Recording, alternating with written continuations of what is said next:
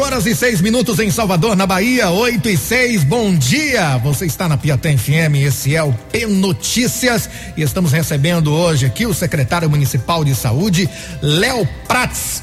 Léo, bom dia, seja bem-vindo ao P Notícias, tudo bem? Bom dia, bom dia aos amigos da Rádio Piatã FM. Satisfação imensa estar aqui na rádio, saudar você, a Rafael, a todos que estão aqui no estúdio. É, é um grande prazer poder estar conversando com a população baiana nessa rádio que é líder em audiência. Rafael Albuquerque, 120 dias. Que Léo Prates está à frente da Secretaria Municipal de Saúde e é bronca atrás de bronca, hein, Rafa?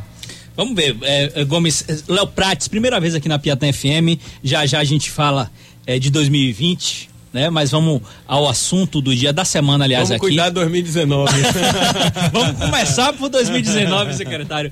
Assunto da semana aqui, a gente leu aí em toda, todas os, os sites especializados em, em política ontem, é, médicos, né? Que estariam fazendo atendimento parcial por conta de supostos atrasos em salário. De fato, o que é que está acontecendo? A secretaria tem atrasado o salário? Não, olha, é preciso. Primeiro, bom dia, excelente pergunta, satisfação poder conversar com o seu ouvinte, com a população. Uh, nós não temos, nós temos um fluxo de caixa muito bom, aliás, é o maior legado do prefeito ACM Neto, é a questão fiscal, então nós temos dinheiro em caixa, primeiro para tranquilizar Sim. a população.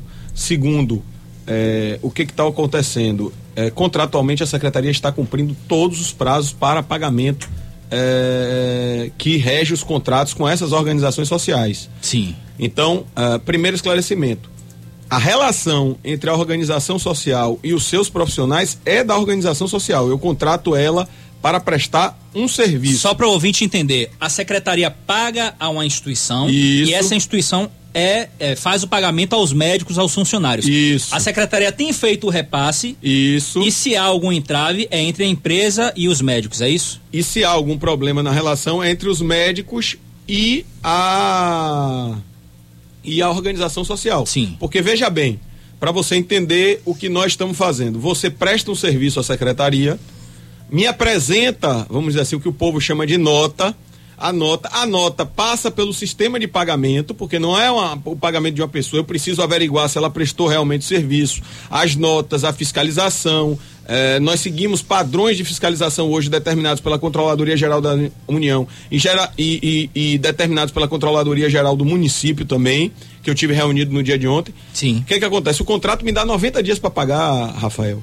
Eu pago com 30. Ele apresentou a nota com 30, eu bato. Vou lhe dar um exemplo momentâneo que eu mandei para não viver esse problema. No final do mês, eu mandei levantar quantas unidades, porque os contratos são por unidade, quantas unidades apresentaram a nota de outubro. Quer dizer, terminou o mês de outubro, nós estamos no dia 13 de novembro. Quantas apresentaram a nota de novembro? Era para apresentar quando essa nota? Essa nota, o ideal era que ela apresentasse até o quinto dia útil, porque eu pagaria até 5 de dezembro, o que daria esse fluxo normal. Apenas três unidades apresentaram as notas para a Secretaria Municipal de Saúde. De quantas? Qual o total? Qual o total? 16 unidades. Apenas três apresentaram. O que, que isso quer dizer? O meu, o meu processo de fiscalização do pagamento, porque esse processo de fiscalização é um processo é, do cuidado com o dinheiro das pessoas, Sim. do povo. Se não prestou o serviço, não recebe. Então o que, que acontece? Eu tenho eu, eu tenho em média 30 dias. Lembrando que o contrato me dá até 90. Sim. A organização social tem a obrigação de manter funcionando até 90. O que estão falando de pagamento de setembro não é setembro. O cara presta o serviço em setembro, emite a nota, o ideal, estou dando o modelo ideal até o dia 5 de outubro e eu tenho até o dia 5 de novembro para pagar, para que o salário dos profissionais estejam em dia, beleza? Sim. Agora, o mês de outubro, que é um que eu estou debruçado, só três unidades apresentaram a nota na secretaria até o dia de ontem. Ontem, inclusive, eu determinei a diretoria de atenção à saúde, porque o que as pessoas querem não é que a gente fique procurando nem culpados nem desculpas, e isso não faz parte da nossa personalidade. Nós não nos escondemos debaixo da mesa, nós enfrentamos o problema de frente. Quais, quais são as medidas que nós estamos tomando? Primeiro, se nós estamos cumprindo o contrato, as organizações sociais estão suscetíveis às penalidades estabelecidas no contrato. Sim. Segundo, é, nós intensificamos a fiscalização para a efetivação destas penalidades. Terceiro, doutor Ivan Paiva, que é médico, é, é, está fiscalizando a atuação dessa restrição dentro do Código de Conduta Médica para eventuais excessos serem encaminhados ao Conselho Regional de Medicina, que é o órgão que lida com a ética média. Esses são os três pontos. Quarto, que é que nós estamos fazendo também? Para acabar com este problema, nós sentamos com o CGU, Procuradoria, é, CGU, Procuradoria, CGM e nós criamos um modelo agora que todas essas unidades estarão com as licitações findadas até em dezembro. O que isso vai trazer de qualidade? A organização social não é empresa. Eu vejo muitas pessoas falando empresa, não é empresa.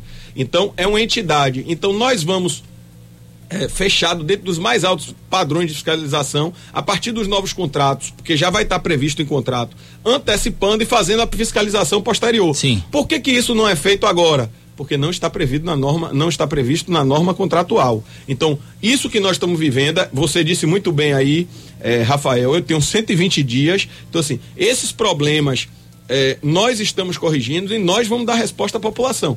Nós estamos com a fiscalização atuando, nós estamos correndo para o processo de pagamento e nós estamos cobrando responsabilidade tanto das organizações sociais quanto do, dos médicos. Agora, Estaremos reunidos agora às 18 horas com o Sindmed. Hoje, qual o prejuízo para a população dessa? Olha, é, prejuízo, a grosso modo, é apenas assim, o, a, a pessoa, o azul e verde, para seu ouvinte entender o que é o paciente azul e verde. O paciente azul e verde é aquele que pode ser atendido no posto de saúde. Então, assim, prejuízo ao sistema você não tem, a grosso modo, porque é dessa forma que o sistema funciona. Ele funciona, eu até discordo desse funcionamento, mas é o que está no regramento do Sistema Único de Saúde.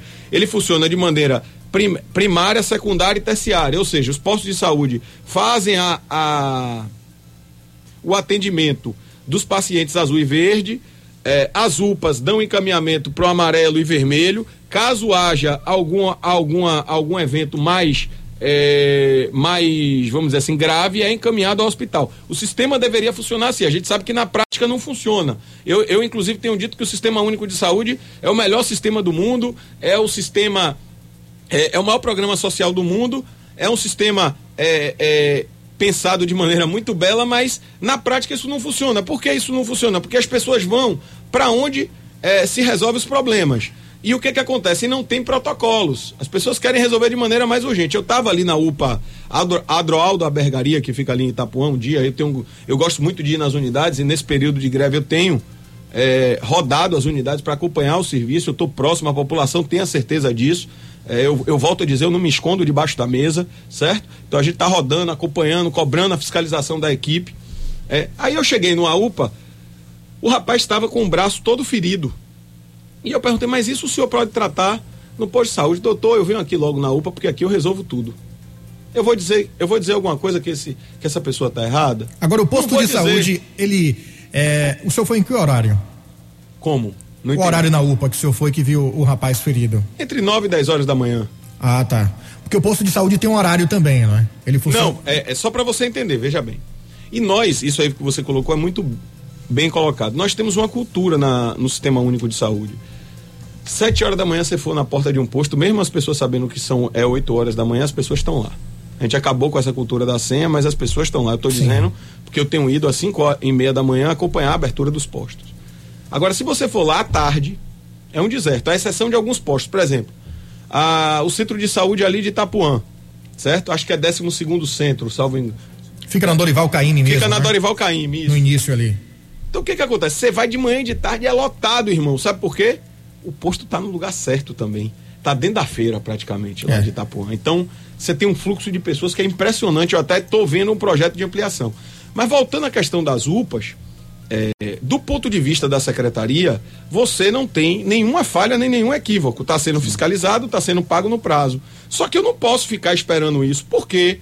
Porque senão quem vai sofrer é a população. Eu tenho que partir para cima como diz no popular. E é o que eu tenho feito. Eu estou buscando resolver o problema a curto, a médio e a longo prazo. A curto prazo, nós estamos com a fiscalização em cima para acompanhar essas restrições. Segundo, nós tomaremos as medidas contratuais cabíveis, porque nós estamos com pagamento em dia. Terceiro, nós estamos correndo para antecipação dos pagamentos. Veja que eu estou ligando para as organizações sociais para que apresentem as notas de outubro, para que eu possa correr com a fiscalização para pagar.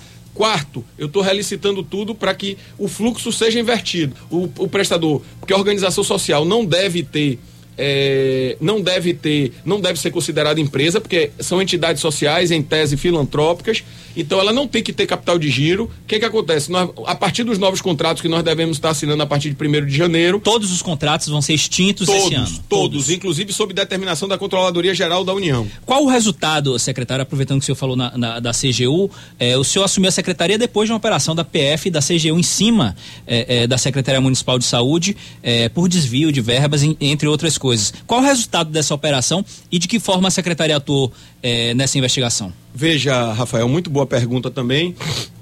Uh, primeiro, quando, logo quando eu cheguei, eu fui me debruçar sobre essa auditoria, porque eu não estava no período. Eu peguei a auditoria da CGU e uh, minha primeira atitude foi me apresentar ao delegado Daniel Madruga, que é superintendente Sim. da Polícia Federal aqui, voluntariamente, para se dizer, para depois não ter nenhum buchicho, nem nenhuma. Não teve condução positiva, não. Nada, zero.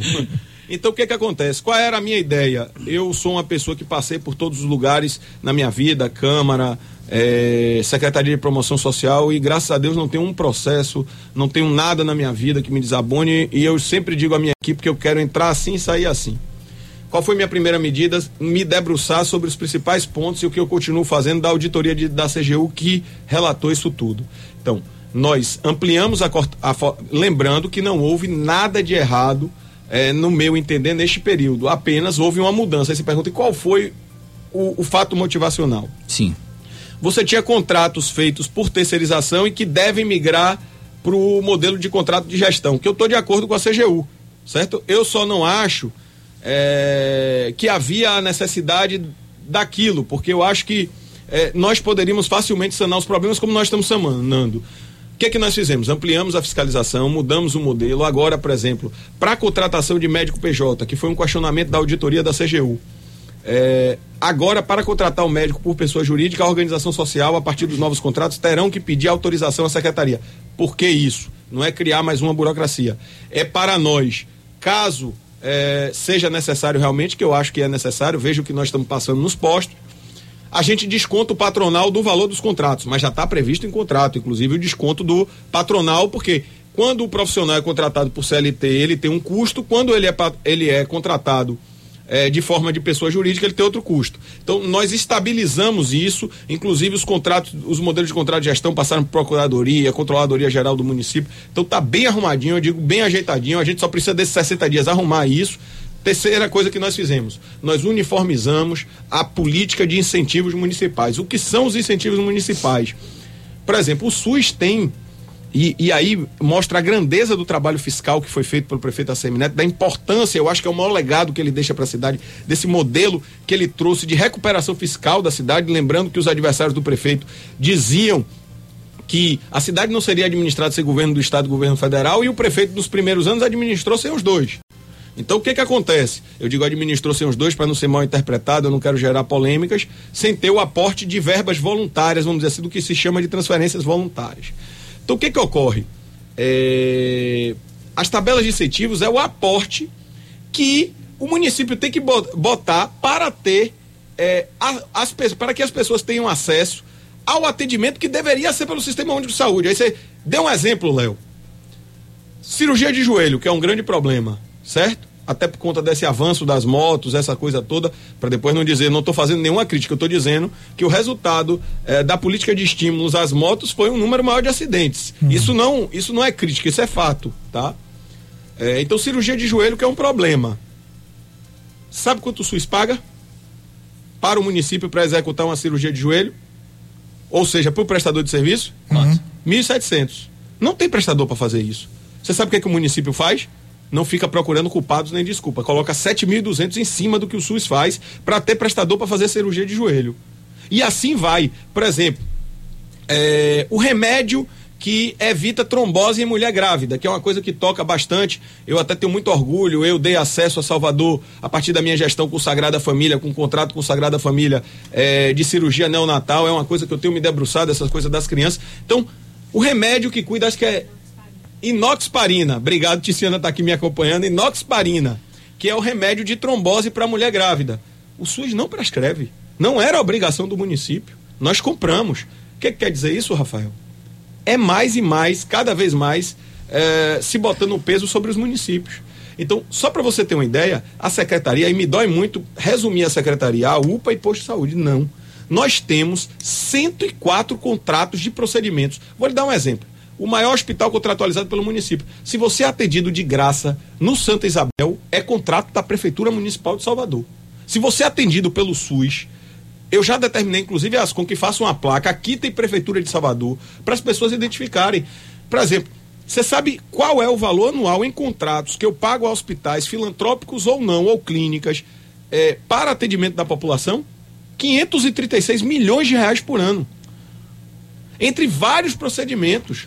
Eu, eu volto a lhe dizer, se você é atendido no Santa Isabel pelo SUS, o contrato é da Prefeitura Municipal de Salvador. O senhor falou agora há pouco em grávida, secretário, rapidinho, eu lembrei da Rede Cegonha, Isso. Né? que é um projeto importante. Isso. Né? Isso. Como é que está esse projeto? Não, em Salvador nós, graças a Deus, é, conseguimos cadastrar o hospital, porque veja, para a população, qual é a minha compreensão? É que incentiva o parto normal, né? Só para ouvinte entender. E é isso, incentiva o parto normal.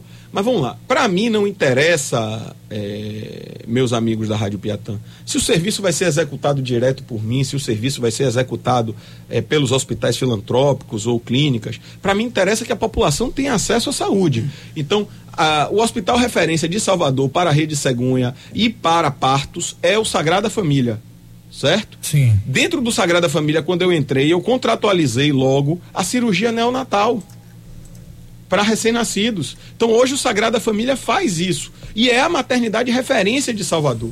Então o que, que eu estou querendo dizer a você? Seja em execução direta ou indireta, a prefeitura faz um esforço hercúleo. Você sabe quanto é o orçamento da Secretaria Municipal de Saúde? Quantos milhões? 1 bilhão 754 milhões. Você sabe, você sabe quanto disso é orçamento exclusivo da Prefeitura Municipal de Salvador? 56%. 56% são recursos. Você sabe que nós esse ano bateremos. A prefeitura só é obrigada a investir 15% do que ela arrecada em saúde, certo? Isso está na Constituição, não sou eu que estou dizendo. 15% é a obrigação. Sabe quanto a prefeitura vai botar esse ano? 20,22%. Você sabe, se você levar em conta que eu sou filho de auditora do Tribunal de Contas do Estado, eu inclusive quero fazer um protesto em nome do prefeito ACM Neto, porque esse dado ainda não reflete a enormidade é, do esforço que vem sendo feito por, pela prefeitura, porque empréstimo não entra para a contabilidade do índice. Ou seja, para mim empréstimo deveria entrar, por quê? Porque eu, se você pega um empréstimo você vai pagar no banco com o seu dinheiro, não vai? Sim. Então o empréstimo pego pela Prefeitura de Salvador vai ser pago pela, pelo, com recursos do contribuinte de Salvador, concorda? Se você levar em conta os empréstimos, esse índice vai para valores históricos de 23%. Eu acho que poucas capitais estão investindo 23% do seu orçamento de saúde. Agora, o, o, secretário, a gente, antes da gente ir para o intervalo e voltar daqui a pouquinho para falar de 2020. Eu prefiro ficar em 2019.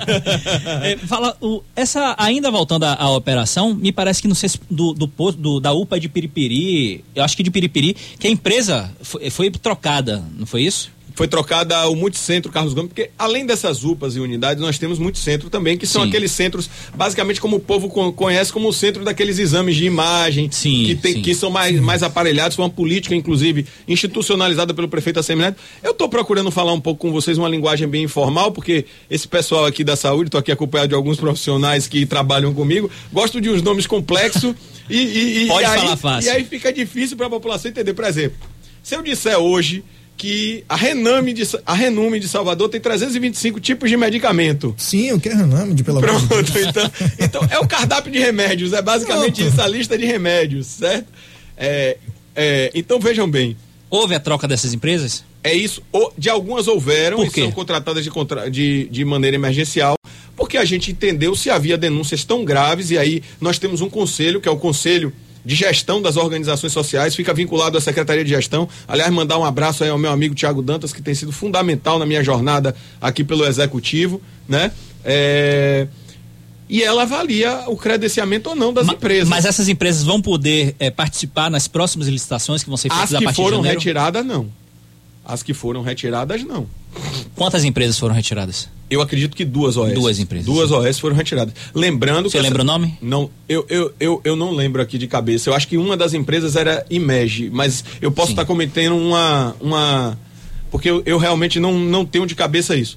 Então, lembrando que é, as investigações foram oriundas de operações no interior do estado que acabou descambando por essas empresas e por isso que sim, estiveram sim. aqui. Não foi uma coisa da Prefeitura Municipal de Salvador. Apesar de, de, de, eu poder lhe dizer com absoluta tranquilidade, vou lhe dar um exemplo. Essa tabela de incentivos que, eu, que nós criamos a partir da, da, da minha gestão aqui à frente da Secretaria de Saúde é revolucionária é, no país. Nenhuma capital tem sua tabela de incentivo. A tabela de incentivo é, a grosso modo, para o seu ouvinte que está entrando agora na, na, na sintonia, é o dinheiro que o município aporta em cada procedimento, certo? Então nós uniformizamos essa política. Você sabe qual é o resultado disso? Nós viramos re referência para a concessão de, de empréstimo do Banco Mundial, porque nós, como eu disse, nós estamos com o empréstimo alto do Banco Mundial e o Banco Mundial utilizará como contrapartida para a concessão de empréstimos a partir de agora o nosso modelo de tabela de incentivo. Nós devemos estar lançando a última portaria, que é da AIH, que é da internação hospitalar, eu não disse que os nomes Sim. são complicados, da internação hospitalar, que é, o, que é o dinheiro que o município vai aportar mais em internação hospitalar, é, agora até o final do mês de dezembro. Então, assim, nós nos tornamos referência na gestão da política em saúde no Brasil. Secretário, vamos para o intervalo comercial, a gente volta para falar sobre atenção básica, porque o governo dá um dado, a prefeitura dá outro, e vamos falar também sobre por que o senhor desistiu de ir para o PDT. no ar, é notícia.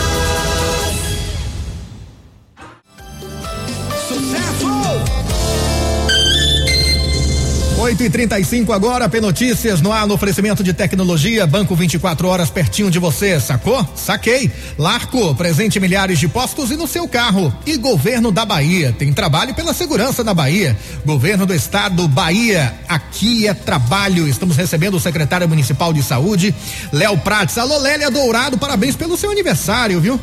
Felicidades e tudo de bom. Léo Prates já foi vereador, presidente da Câmara, deputado estadual Léo, você se sente apto e com bagagem suficiente para ser prefeito de Salvador? Olha, Gomes e, e Sem escorregar.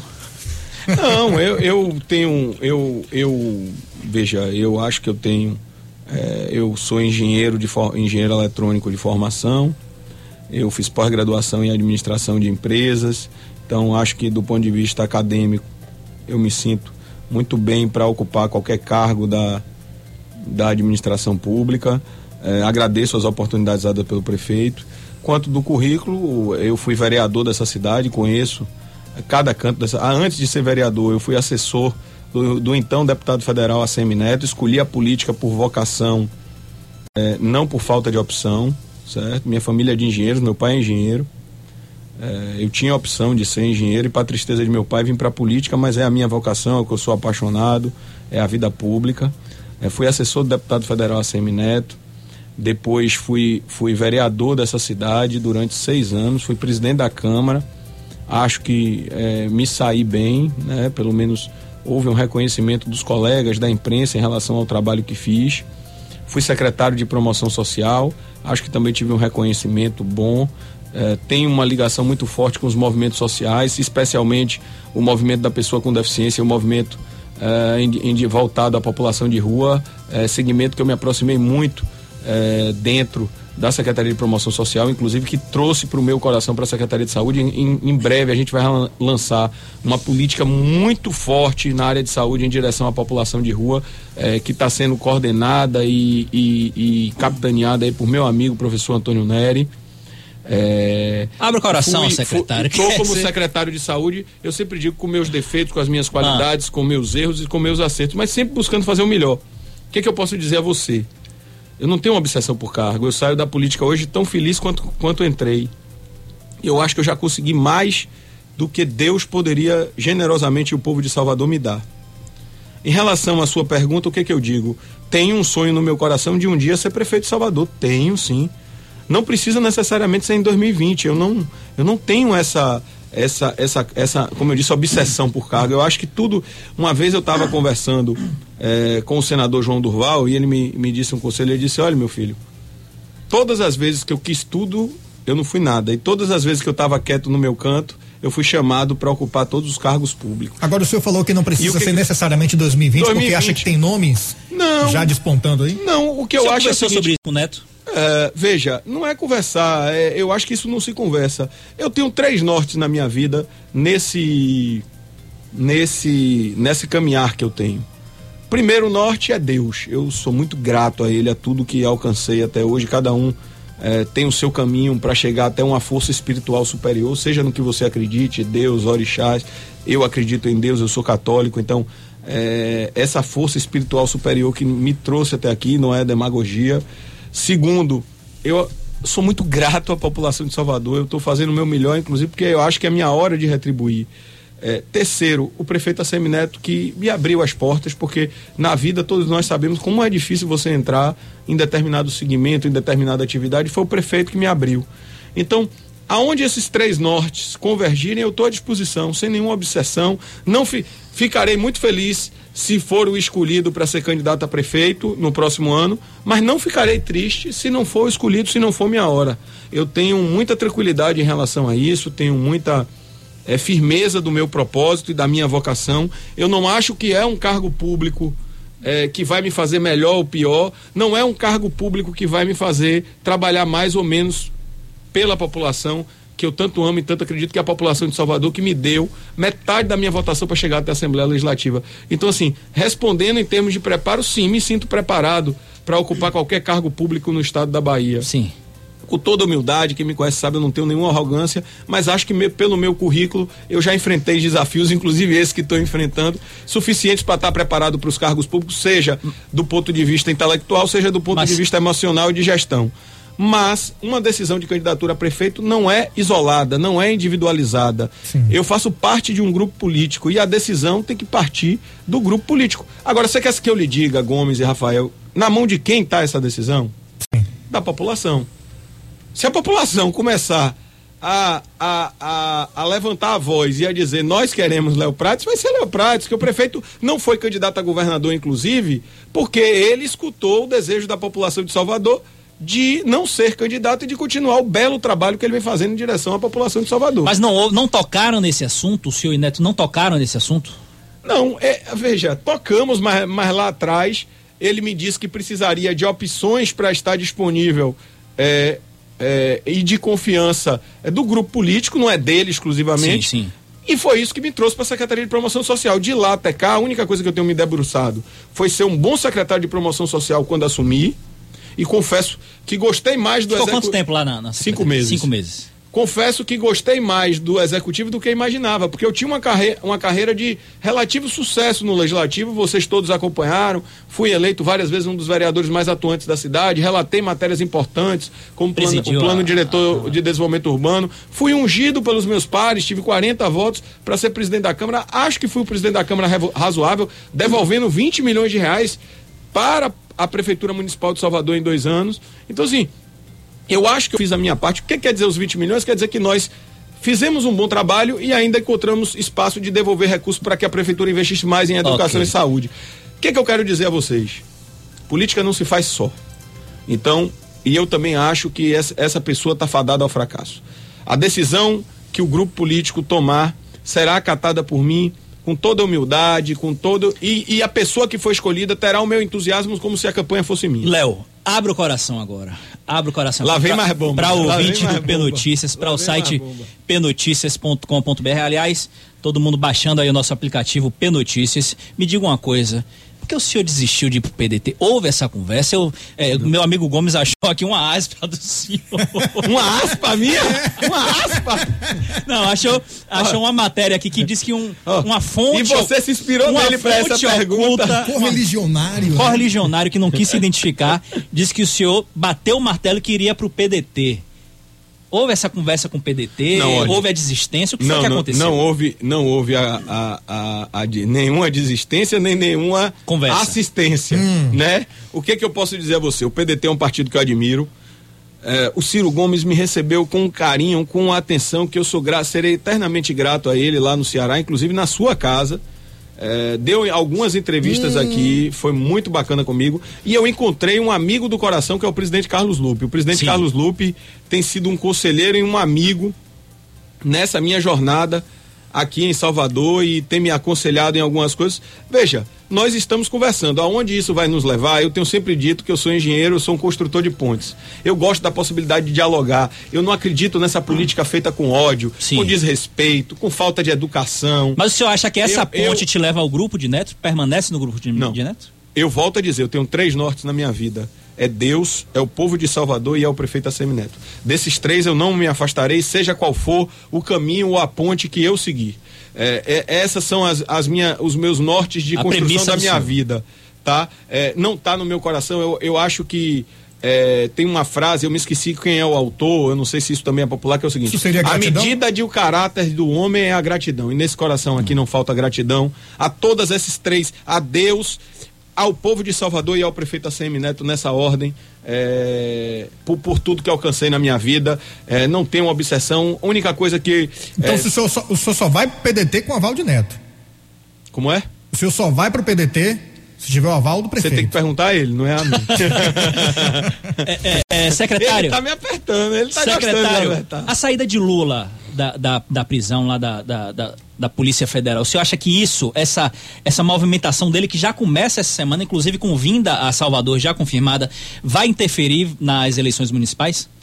Olha, muito boa pergunta, Rafael. Eu até estava há pouco aqui conversando com no WhatsApp, que é um vício com Éden, mandar um abraço aí. Eu sempre digo que eu tenho muito orgulho de ver a minha geração, que é a geração dos 40 anos, ascendendo na política. Eu digo, ó, Éden, nós estamos em campos opostos e quem me conhece sabe, você, Rafael Gomes, eu não faço política é, com ódio e eu não posso ter ódio. Eu sempre digo, minha, meu pai e meu padrinho são as duas maiores referências masculinas que eu tenho na minha vida, desde quando fui muito novo. E os dois pensam diferente de mim politicamente, são pessoas é, que eu considero muitas vezes até da extrema esquerda, certo? É, e eu não posso deixar de amá-los. Foi ele que, que, que, me trouxeram. Se tem é, em Salvador ou no mundo alguém, duas pessoas que eu devo, eu ia, meu pai não gosta de futebol, eu ia assistir o, a seleção jogar, que é o Bahia, na, com meu padrinho, certo? Então veja, é, o que, que, eu posso dizer a você? Eu vejo com muito orgulho essa, essa geração ascender, essa geração dos 40 anos. É, eu vi com muito, muito prazer Éden assumindo.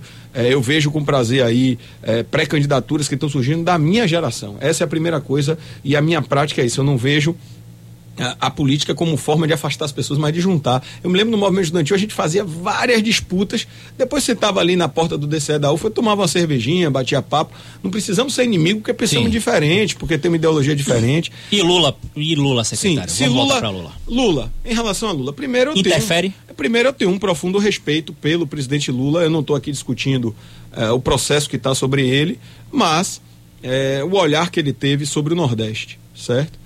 É... Segunda coisa, eu acho que não interfere. Por que, que não interfere? Porque é... na eleição de 2012, quando nós vencemos a primeira vez a eleição, Lula estava solto, veio duas vezes aqui, Dilma estava duas vezes aqui. Eu, inclusive, Rafael, quero dar uma opinião pública aqui pela primeira vez. Sou contra a unificação das eleições, porque senão você vai abafar as eleições de governo e de presidente. Por quê? A dinâmica mais importante é municipal. E é isso que eu acho que o povo vai levar em consideração. E eu sou defensor, eu volto a dizer, eu sou defensor da manutenção desse projeto, que eu considero um, um projeto de bem-estar social, certo? Se você pegar as políticas sociais que foram desenvolvidas pelo prefeito, ah, o, pre, o, projeto municipal, municipal do okay. prefeito Assemineto. O auxílio emergência para quem perdeu todas as suas coisas na chuva foi a autoria do prefeito Assemineto. O primeiro passo o Sempre Cidadão, 65 milhões, e aí eu tive participação direta, 65 milhões investidos em direção à população que mais sofre nessa cidade, que é a população de rua. Então, se você pegar os projetos e programas do do prefeito Assemineto e dessa gestão, a própria esquerda terá dificuldade de votar contra o projeto Então o PT em Salvador não vai ser beneficiado com essa, essa soltura de Lula veja, nas eleições. Veja, eu não sou vidente. O que eu estou fazendo é uma leitura do cenário. Nós já tivemos cenário com Lula participando ativamente das eleições, inclusive muito mais forte do que está agora, certo? Falo do ponto de vista eleitoral, para depois não, não gerar polêmica também. Não quero polêmica. Calma, é, Eu acredito, eu acredito que não eu acredito que a dinâmica municipal é uma dinâmica diferente. Nem o nacional, nem o, o, o, estadual. A, o estadual terá interferência okay. aqui desse alinhamento, até porque Neto quebrou isso. Não estou dizendo também é, que o governador não terá sua interferência é, nas colocações dos seus candidatos e não cabe a mim fazer a análise. O que eu estou dizendo é que o eleitor levará em consideração as propostas, projetos, e é por isso que eu tenho até debatido com vários segmentos sobre o futuro de Salvador. Secretário, o tempo estourou, a gente já está finalizando aqui, mas o senhor já recebeu algum convite para ir para a base de Rui? Rapidinho, rápido, caceteiro. Recebeu. Tá me apertando sem me abraçar. Essa pergunta você faz à base de Rui.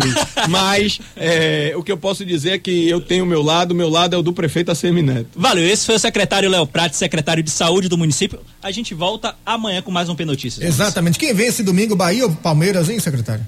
Bahia 2 a 0 Bora lá, viu, Belitani? Vamos arregaçar aí, meu velho. no ar, P Notícias.